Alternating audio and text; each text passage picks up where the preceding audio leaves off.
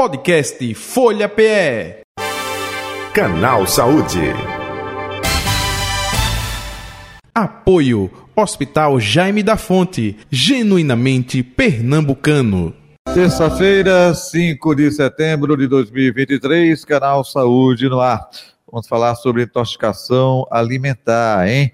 Causa, sintomas e tratamentos, é, que é causada por alimentos contaminados por micro-organismo, como fungos e bactérias. A ingestão de água contaminada também pode provocar intoxicação e a avaliação médica é de fundamental importância para que a causa seja identificada e o paciente passe pelo tratamento adequado. Vamos convidar agora o doutor Silas Lima, médico intensivista, coordenador da UTI do Hospital Jaime da Fonte, com a, com a gente. Doutor Silas Lima, muito boa tarde. Rádio Folha, J. Batista, seja bem-vindo.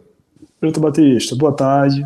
Ouvintes da Folha FM, boa tarde. Um prazer estar com vocês. Recíproca é verdadeira, é, doutor Silas. E vamos falar justamente sobre, eu diria, um leque né, de possibilidades é, para ocasionar uma é, infecção, intoxicação alimentar, não é? Mas até para situar, isso ocorre com mais frequência, é, exemplos é, de que forma, hein? No, na experiência que o senhor tem do dia a dia aí do consultório, é, do atendimento no Jaime da Fonte, enfim, doutor Ciro. Ah, perfeito. É, nós hoje né, estamos muito dispostos. Nós saímos de casa cedo, uhum. passamos o dia fora trabalhando e voltamos no final do dia. Então, nossas alimentações, muitas vezes, ela é fora de casa. Muitas vezes, nossa alimentação, ela é em locais não necessariamente também de trabalho. Então, condições do acondicionamento da alimentação, a própria condição de como esse alimento foi preparado e a gente ingeriu, então a, a população ativa, né, ela vai estar muito exposta. E dentro da população ativa exposta, vem os grupos de risco. Quantas vezes a gente fez isso próximo das crianças? Então, a criança é, tem um organismo mais, mais frágil, o paciente com a idade mais avançada, então o paciente entrando ali na, na, no idoso mesmo, ele vai ser um paciente que vai ter uma exposição mais grave e vai ter um, ser mais sensível a poder desenvolver a intoxicação alimentar. Entendo. E, e, com mais frequência, o que? A salmonela? Você falou de alimentação fora de casa, né? Isso. É, é, é mais comum, é mais frequente ou não necessariamente, doutor Silas? Isso, não necessariamente. Então, os, de modo geral, a gente vai ter os micro-organismos bacterianos, salmonela, shigella, escherichia coli, campylobacter, clostridium, ou seja, vários, várias bactérias, e elas podem causar a intoxicação. A relação, a gente pode dividir ela em três fatores principais. Primeiro, a higienização da minha mão para começar o preparo do alimento. Um segundo é que após o preparo do alimento, como eu acondicionei. Então, o ideal é que o alimento preparado, a gente faça a ingestão e após o preparo, ele seja guardado de forma separada do alimento não preparado ainda, ou seja, do alimento cru, em, em utensílios separados e guardado ali normalmente climatizado na geladeira. E quando eu for consumir, a higiene das mãos. Eu tenho que lavar as mãos antes da ingestão, porque senão o alimento até então não havia infecção, mas eu levei com minha mão ali e trago a infecção alimentar também. Uhum. Então, higienização é justamente é, é, em dois aspectos desses três Isso. que o senhor citou, né? E o outro é Isso. acondicionar o alimento é, na geladeira ou não necessariamente, né? Às vezes o pessoal coloca a maionese e deixa exposto Isso. por um bom tempo. Isso, Isso. tudo pode ser um, até fazendo trocadilho, né? É, é, é um prato cheio para é um prato cheio. infecção, né? Exatamente. E a, a, maionese ela é um exemplo bem clássico, né? Ela é feita, principalmente se você olhar mais artesanal, ela é feita basicamente leite e ovo. E são dois alimentos que eles têm um, um meio para crescimento ali bacteriano muito fácil. Ele é um meio muito propício, ele é um prato cheio para esse crescimento. Então, os dois alimentos, o leite e o ovo, são alimentos que eles precisam ser. É, aquele leite natura, ele precisa ser fervido realmente, né? E o ovo, avaliar a qualidade daquele ovo. Então, idealmente, você poder quebrar ele, fazer o aspecto dele, como estava a gema, como estava o cheiro dele, é característico ou não, e ele ser acondicionado na geladeira. E não ser acondicionado na porta da geladeira que a gente abre, que é onde a geladeira, inclusive, já mostra o local propício, mas colocar dentro dela mesmo. Isso mantém a temperatura uniforme e ele vai ter uma, uma vida útil de, acondicionamento muito melhor e mais seguro. Uhum. E sempre lembrar que esses alimentos eles não devem ser consumidos in natura, ou seja, sem o aquecimento adequado. O leite sem ferver, o ovo sem cozinhar ou sem fritar. É, ele tem um alto risco de, mesmo com, a, com bom aspecto, estar carregando ali é, bactérias ainda residuais que ingerindo pode trazer uma, uma intoxicação. Perfeito. Doutor uh, Silas Lima, o senhor falou aí da higienização e a gente teve já surto de cólera, do cólera aqui, é aqui mesmo, né? É, sim, Recife, sim. Pernambuco, há muito tempo atrás. É, e recentemente a gente passou também por um processo aí de reeducação por conta da Covid-19. Isso. É, você não percebia, não é, justamente suas mãos, eu estou fazendo movimento aqui para quem está assistindo, não é? Isso. De, opa, tira o óculos, passa a mão no olho, é, coça. Onde você botou essa mão? Opa, estava em cima de uma superfície, estava em cima de uma mesa, eu peguei é, na maçaneta da porta, eu peguei no ônibus. Um exemplo disso também quando a pessoa está com conjuntivite, não é isso? Olha, conjuntivite não pode ter outra pessoa no mesmo ambiente, não, porque ela pega em determinados objetos e você, sem uhum. perceber, olha só como é importante a questão da higienização. Então, depois do cólera e depois da Covid, é, a gente está mais antenado opa, ou está antenado somente naquele período e depois relaxa novamente, hein? A impressão, assim, é que a gente, infelizmente, relaxa. Né? A gente, enquanto está naquela exposição, quando vê a doença grave, a gente adere, acompanha, mas, infelizmente, a gente acaba relaxando, mas é importante não deixar isso acontecer. E esse ponto da mão que trouxe é muito importante, Jota. Eu tenho que assumir que minhas mãos elas estão sujas. Então acabei de lavar, ok. Vou alimentar? Perfeito. Acabei de lavar e me chamaram aqui, tenho que discutir alguma, conversar com alguém, toquei em superfície. Toquei em superfície, minha mão ela tá suja de novo. Ah, a gente precisa ficar nesse pensamento sempre de estar tá sempre sujo, é um problema? Não, mas criar uma rotina. Se eu vou fazer uma alimentação, se eu vou fazer, manipular, quem óculos, vai passar a mão ali no, no rosto, garante que tua mão está limpa. Lava ela, se não tiver ah, numa pia no momento, o álcool em gel, que com certeza a gente usou bastante, até hipóteses menores, né, para condicionar na época da, da pandemia, usa ele no dia a dia, que ele é tão seguro quanto lavar as mãos. A mão não tendo nenhuma sujeira visível, o álcool em gel é de igual para igual com a lavagem das mãos com água e sabão. Perfeito. Então, é, é, manter isso é, sempre alerta, né, doutor isso. É, Silas? Doutor Silas, é, me perdoe, eu falei da salmonela, é, não percebi. existem outras, outros tipos de também de alimentos que podem causar essa intoxicação, além da salmonela, da bactéria? Sim, sim. E das bactérias, né, a salmonela acho que ela é mais descrita mesmo tem muita uhum. relação com essa parte de maionese mesmo, né? Uhum. Mas a salmonela é muito semelhante a ela, é a shigella, então são comuns, mas tem outros germes, como a, a Escherichia coli, a, o Campylobacter, o Clostridium, são germes comuns, são bactérias comuns, que normalmente a gente foi exposto a ela em pequena quantidade não vai trazer um quadro infeccioso. Por isso que, por mais que a exposição bacteriana a gente tem no dia a dia, não é algo de ser temeroso, com os, com os hábitos de, novamente, eu fiz muito porque é importante, a, a higiene de mão e o preparo adequado do, do alimento, o acondicionamento dele, a gente vai ter uma boa proteção. Eu diria, Jota, que é raro, muito raro, se a gente cumpriu todos esses pré-requisitos, via ter intoxicação. Mas uhum. com certeza, se você pegar aquele alimento ali, in natura, colocar na, na placa, a placa que a gente faz crescimento bacteriano, vai crescer muita bactéria, vai crescer fungo ali junto.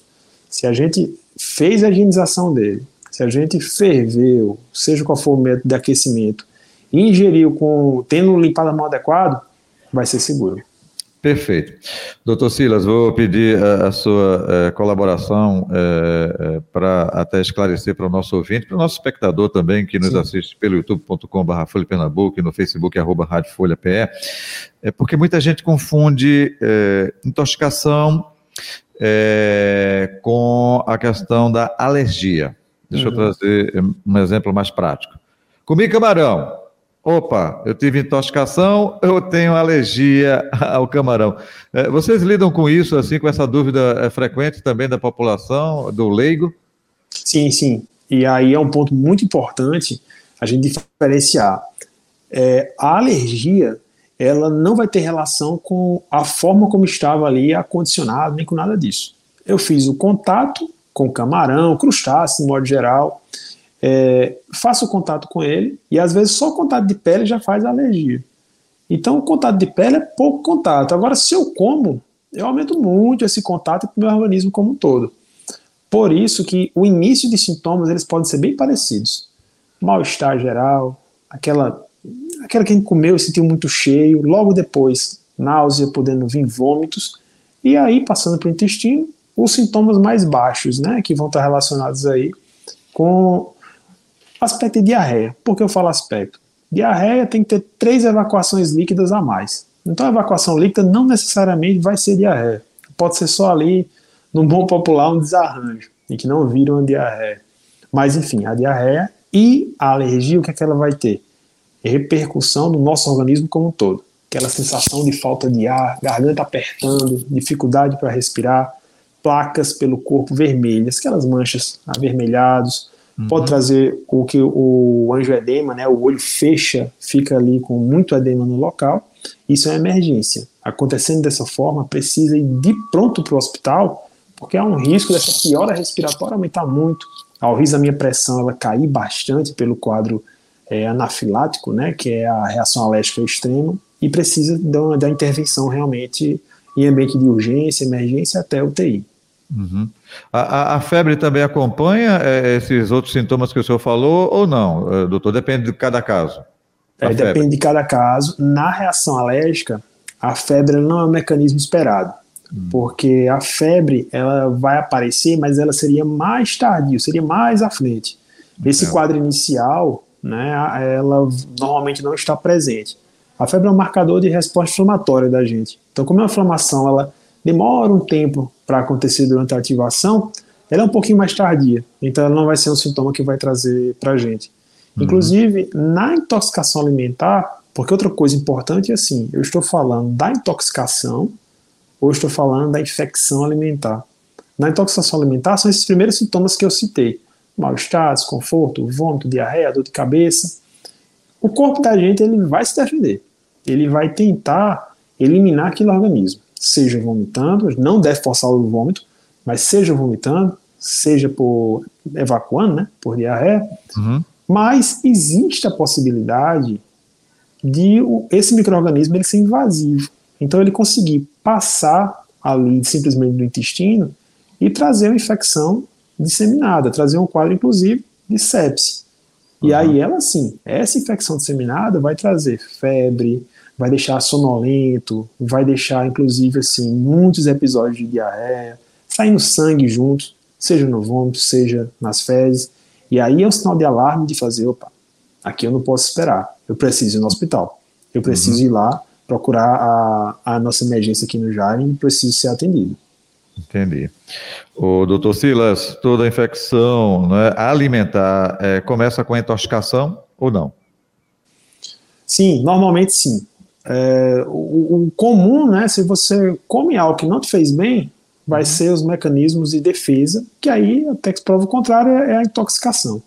A partir da hora que ela traz um quadro sistêmico, ou seja, no meu corpo como um todo, normalmente eu estou falando de um quadro já infeccioso, e aí é que eu tenho que pensar, preciso usar é, tratamento específico, ou seja, vou precisar pensar em infecção e começar um antibiótico, vou precisar fazer medicação internado inclusive com antibiótico, ou não, é só um intoxiquei, perdi muito líquido, vomitei muito, tive muita diarreia, desidratei. Vou tratar uma desidratação, que aí é uma hidratação que se o vômito parou pode ser por boca, se não parou, precisa ser via soro, né? Fazer o soro direto na veia do indivíduo. Entendo. E para o nosso ouvinte, a nossa ouvinte, é, tem como é, dar é, o primeiro amparo, claro, sem fazer remédio né, aí milagroso, enfim, mas se fala muito no soro caseiro. Isso é para quem tem diarreia ou não, qualquer tipo de intoxicação, esse soro caseiro funciona antes de chegar a uma UPA, antes de chegar a uma sim, emergência, sim. enfim. Por favor. É, o primeiro ponto, assim, para eu poder voltar a fazer qualquer ingestão, uhum. eu tenho que ter parado de vomitar. Se eu já parei de vomitar, que normalmente acho que a boa, boa maioria acontece isso. Eu comi, fiquei mal, não consegui comer, aquelas primeiras duas, três horas, teve o vômito, mas o estômago já esvaziou, ele passou todo o conteúdo para o intestino. Nessa hora eu não vomito mais. Duas coisas a gente precisa fazer: hidratar, o soro caseiro é uma ótima opção da hidratação, então deve ser mantido mesmo. Se a gente pensar no adulto, é, eu estimo que entre um litro, um litro e 800 mais ou menos por dia, tá? Pensando na média de peso da gente, entre 60 a 80 quilos. E a alimentação precisa voltar. Então, aí sim, uma alimentação de fácil digestão, uma alimentação que seja feita cozinhada de casa mesmo, com todo o cuidado de preparo, eu preciso voltar a alimentar para trazer nutrientes, trazer mais sal mineral, ajudar a formar um bolo de fezes que vai ajudar a eliminar esse, esse quadro. E qual a alimentação? Alimentação caseira, do dia a dia de casa, livre de gordura, de fritura. Então aquele bom e velho feijão e arroz, já vai ser, se tiver dúvida, vai ter uma, uma, um ótimo aporte nutricional. As carnes sem gordura, mas preferencialmente por quantidade, porque a, a carne, seja carne vermelha, ou seja é, carne de frango, peixe, ela não, não vai ter uma digestão fácil nesse momento. Então, alimentação mais de casa mesmo, com preparo adequado, é importante reiniciar assim que o vômito termine em baixa quantidade. E o principal, como você trouxe, Jota, é a reidratação mesmo. Reidratar e aí observar sintoma persistindo é o que a gente não pode fazer, é perder tempo. E aí precisa ser avaliado mesmo. Doutor é, Sila, só é, um parênteses, o senhor falou aí de desarranjo, né, diarreia. É, é, não pode ser estancada é, de imediato, não. Tem que deixar é, fluir, senão pode até causar uma infecção, não pode? Se você... Pode. Pois não. E, e assim, é exatamente isso. Assim, não me fez bem, estou eliminando, deixa eliminar. Deixa evacuar, deixa fazer. Ah, mas já fui cinco vezes no banheiro. Eu fiz. Tá bom, vamos lá. Vai fazendo, bebe água, que uma hora vai começar a parar. E diferente, assim, eu falei do vômito que pode acontecer. Se tiver vontade de vomitar, vomite mesmo. Mas não estimule. Ah, vou dar um remédio, um líquido quente aqui, um chá quente, um leite quente para vomitar. Não estimula o vômito, porque isso não vai ajudar em absolutamente nada.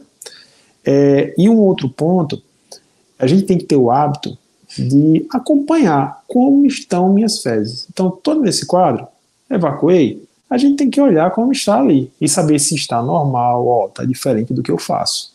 É importante a gente ter essa avaliação, porque eu vou ver se apareceu sangue, eu vou ver Perfeito. se apareceu uma secreção que não aparecia antes, eu vou ver o aspecto dela que ficou grudado no vaso.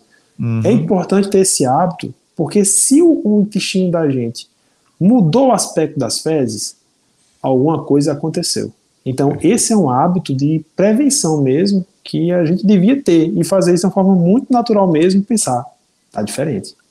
Perfeito. Doutor Silas Lima, é, se fala muito do ponto de vista psicológico, né? O autoconhecimento. Opa, Sim. gente, a gente tem que conhecer também o nosso organismo, né? Exato. Até porque vai chegar logo no médico, vamos por J. Batista, até, aqui, até na madeira, viu? Chega lá com o doutor Silas, Jota, o que você está sentindo? Quantas vezes você foi no banheiro? Está ralo, não está? É diarreia? Quantas vezes você foi ao banheiro? Está saindo sangue? Então, tudo isso você tem que observar e dizer assim, não, doutor Silas, aconteceu isso, isso, isso. Opa, então nessa anamnese, nessa conversa, o próprio médico já vai fazendo já a construção do diagnóstico, não vai, doutor Silas? Isso, isso. E, e isso né, vai ajudar bastante. E quando a gente fica com esse hábito, então, antes de propriamente a gente ter algo mais grave, algo mais importante, a gente que está em casa, a gente está ouvindo aqui agora, vai, vai olhar e dizer: Ó, não sei o que aconteceu, mas está diferente. E aí o que, é que está diferente? É isso que a gente, no atendimento médico, vai ajudar. Vai ajudar a entender o período, quantas vezes, a, quanto dia, a quantos dias começou. E aí sim, houve alguma coisa diferente? Nessa, nesses últimos dias, de ontem para hoje, alimentou fora de casa? Comeu fora de casa? Teve algo fora do hábito que você fazia? Tomou água de algum outro local? Aí a gente lembra, ah, verdade, aconteceu. E aí você puxa e traz, inclusive, o, na intoxicação alimentar, traz o diagnóstico. Que muitas vezes ele passou desapercebido e só quando a gente perto e que vem. E teve uma pessoa que estava comigo que também faltou no trabalho. E aí, quando a gente checa a informação com essa pessoa, foi o mesmo sintoma. E a gente consegue rastrear, inclusive, de onde foi o começo. Muitas vezes é dessa forma a, o diagnóstico mesmo. Perfeito. E olha que recentemente aconteceu, né, em escolas, enfim, essas coisas todas aí com relação a, a, essa questão de intoxicação alimentar. Doutor Silas Lima, estamos chegando ao final do nosso canal Saúde. Mais algum detalhe que o senhor gostaria de acrescentar, que acha importante que eu não lhe perguntei? E aproveitando, onde encontrá-lo nas redes sociais ou o próprio telefone aí do Jaime da Fonte, fique à vontade. Ah, perfeito. Não, como prática eu reforço é, a higiene das mãos, isso é algo que a gente tem que lembrar, seria minha mensagem principal. Então, vou fazer qualquer manuseio com alimento, vou fazer minha higiene pessoal, escovar os dentes, começa lavando as mãos, vou fazer contato, troquei a superfície suja, lava com água e sabão. Minha mão não está visivelmente suja, álcool em gel. Isso previne, eu não vou dizer todas, mas praticamente tudo que a gente puder trazendo de microorganismo ruim para o organismo da gente, que a gente toque, a gente vai prevenir praticamente todas. E é, fica à disposição, junto com vocês, no Instagram, no arroba Hospital Jaime da Fonte. Lá a gente vai conseguir manter todo o contato, acompanhando, e o que for necessário, estarei à disposição de, dos amigos. Ok, muito obrigado, viu, doutor Silas Lima, pela atenção aqui com o canal Saúde da Rádio Folha. Saúde e paz para o senhor e até o um próximo encontro. Tudo de bom. Obrigado para todos nós, tudo de bom. Amém. Eu conversei com o doutor Silas Lima, ele é médico intensivista, coordenador da UTI do Hospital Jaime da Fonte. Conversando com a gente, foi o nosso convidado de hoje do Canal Saúde, que fica por aqui. Podcast Folha PE. Canal Saúde. Apoio Hospital Jaime da Fonte, genuinamente pernambucano.